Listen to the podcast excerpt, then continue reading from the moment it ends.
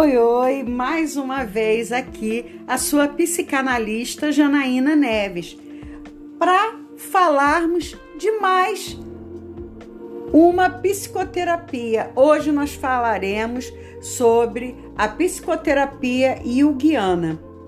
Carl Gustav Jung foi um psiquiatra e psicoterapeuta suíço que fundou a psicologia analítica. Jung propôs e desenvolveu os conceitos da personalidade extrovertida e introvertida, arquetipos e o inconsciente coletivo.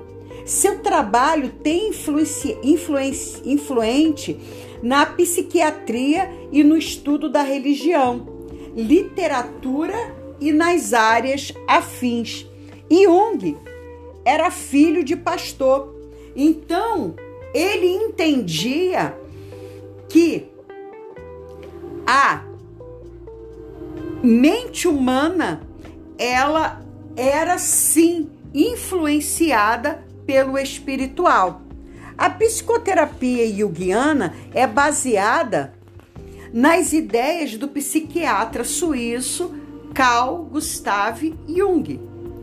Para a análise e compreensão do ser humano, são utilizadas técnicas que exploram o universo simbólico, enfatizando o trabalho com os sonhos e as técnicas expressivas. Estabelece-se assim um diálogo entre o consciente e o inconsciente, possibilitando a transformação e ampliação do olhar em relação a si mesmo e ao mundo. Lembra que nós comentamos isso na outra no outro áudio que nós estávamos falando. Então nós podemos ver que a psicoterapia ela vai nos ajudar ou melhor, a terapia, ela vai ajudar o ser humano no seu comportamento em diversas áreas. Então, quando falamos de terapia, falamos de mudança de atitude, falamos de mudanças de hábitos, falamos de uma nova visão, falamos de uma vida mais tranquila uma vida aonde o ser humano, aonde o ser vivo vai entender o motivo pelo qual ele tem algumas atitudes e que ele não concorda. Ele vai entender que tudo isso foi gerado por uma emoção muito forte e que ficou gravada na sua infância, na sua adolescência ou na sua juventude, como nós havíamos conversado. Nós temos a terapia comportamental, que também, por sinal, é notável pela intensidade do relacionamento pessoal entre paciente e terapeuta.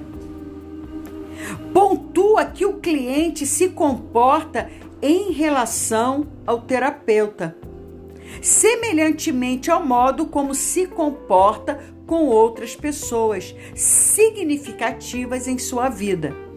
De modo que o terapeuta fornecendo os estímulos necessários para uma resposta mais adequada na relação com o outro, leve o paciente a generalizar essa relação para outros contextos. Então, ele vai ter um modo de viver leve, tranquilo e assim conseguir compartilhar isso com outras pessoas. Então, não só com o terapeuta dele, mas ele vai conseguir conviver bem com todos os obstáculos que a vida trouxer para ele ele vai ter não mais aquele desespero, não mais aquela ansiedade que vai paralisar ele,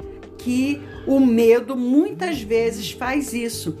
Então não haverá mais isso. Ele vai conseguir transpor o medo, a ansiedade, os obstáculos de uma forma leve e tranquila. Até a próxima. Aqui é Janaína Neves. Gratidão, gratidão, gratidão sempre.